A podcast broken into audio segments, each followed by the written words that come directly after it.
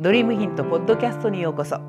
前回取り上げた生徒さんについて後日談があるので今日はセラピストとして生きることの意味の第2弾としてお話をしたいと思います。おはようございます。講師歴40年歌うセラピストトレーナー加藤留美子です。いつも聞いていただいてありがとうございます。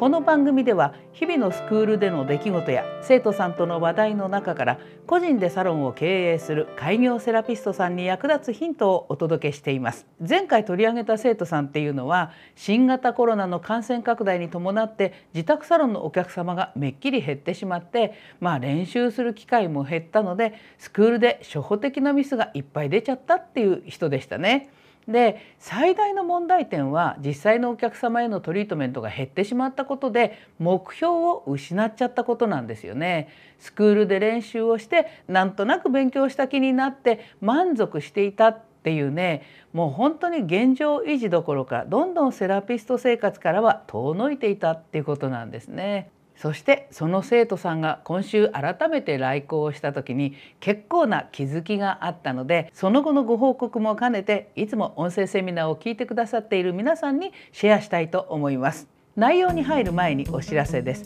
この音声セミナーが YouTube 校のメンバーシップでビデオで視聴できるようになりますワンコインで限定音声セミナーがビデオ版で視聴できたり有料プログラム向けのライブセミナーが視聴できるようになりますので興味のある方はこのエピソードの詳細欄からチェックしてみてくださいね。お客様が来ない間にもいつ予約が入っても対応できるようにセラピスト目線で暮らすことがすごく大事ですっていうお話をしましたよね。で今はさまざまな状況でお客様が減ってしまっているけれどもセラピストとして日々を生きていくっていうことはいざ事態が収束した時にいつでもサロンを元通りにフル稼働することができるんですっていうお話でした。そして今週の授業の時にねその生徒さんが来てその後の報告をしてくれたんですね。本人もね実はセラピストとしての自分の気の緩みに初めてそこで気がついてかなり反省をしたそうなんです。でいろいろ考えてまずは自分のできることから始めようって思い直して最初にねメニューを見直してお客様に見せるメニュー表を作り直したんだそうです。それまではね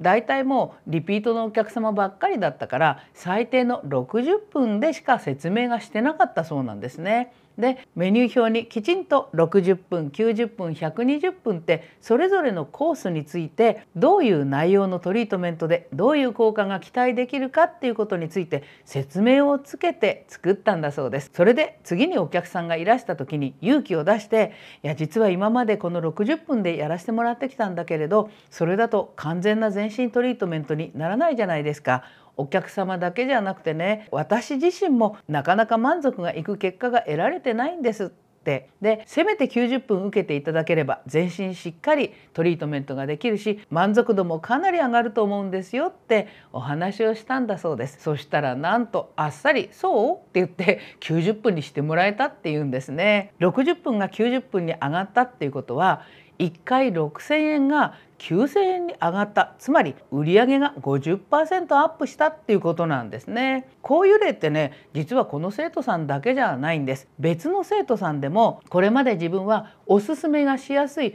安い方のメニューの話ばっかりしてきちゃってたって。で私のセミナーを受講してからね思い切って一番高いメニューの話をするようにしたらほとんどのお客様がその後一番高額なメニューに変わってもらえたっていう話も聞いていたんですね。集客や経営の相談を受けて一番感じるのはセラピスト自身の気持ち次第なんだなっていうことなんですね。セラピストが安い方が売れるし買ってもらいやすいからこっちを勧めた方がいいかなって自分から安いメニューばっかりおすすめしている。そして安いメニューの方がお客様のためにはいいんだっていうふうに思い込んでしまっていることなんですね。そうするとお客様には安いメニューしか目に入らなくなっちゃうんですよね。できちんと高額なメニューも目に入るようにすればちゃんとそちらも買ってもらえるようになるんですよね。ただしね高いものを売ることが目的になってしまったらこれはまたダメなんですよ。以前の生徒さんでブライダルサロンのオーナーさんがいたんですね。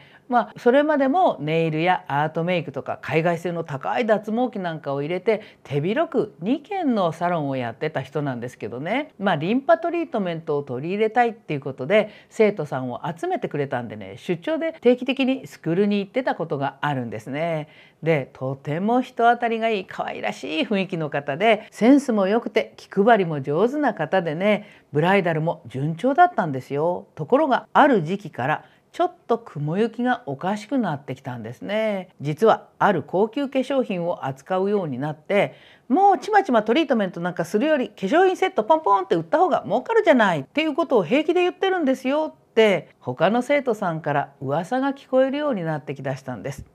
結果お客様がなんか商品売りつけられてるなって感じて徐々に減っていってしまったのでサロン経営も随分落ち込んでしまったっていうことがありました。お客様ってねセラピストの本質を結構ちゃんと見定めてるんですよ。ただ高額な商品を並べて売れば儲かるサロンになるわけじゃないんです高額な商品がそのお客様に買ってもらえるようになるためには手間暇かけてお客様との信頼関係を築き上げることがまず必要ですよね。そしてその商品がどんなに有益かということをちゃんとセラピスト自身が理解していないといけないしおすすめしているそのメニューや商品がセラピストが稼ぐための売上目的じゃなくてそれが今のお客様にとって最良の選択だと信じていただけるだけの納得のいく説明ができなければ絶対に買っていただくことはできないんです。そのためには当然セラピストとしての技術力も高める努力を続けているということが大事ですよね。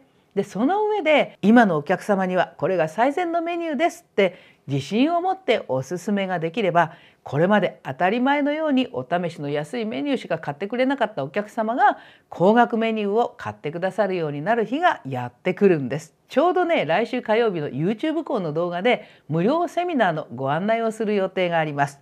単価セミナーアップ2022って今日の話にぴったりじゃないですか自宅サロンでお客様に単価アップしてもらいながらサロン全体の売り上げを底上げできるようになるためには何が必要なのかそういうことについて解説しているので是非無料セミナーも視聴してみてくださいね。そして何よりもまずはあなたの中にある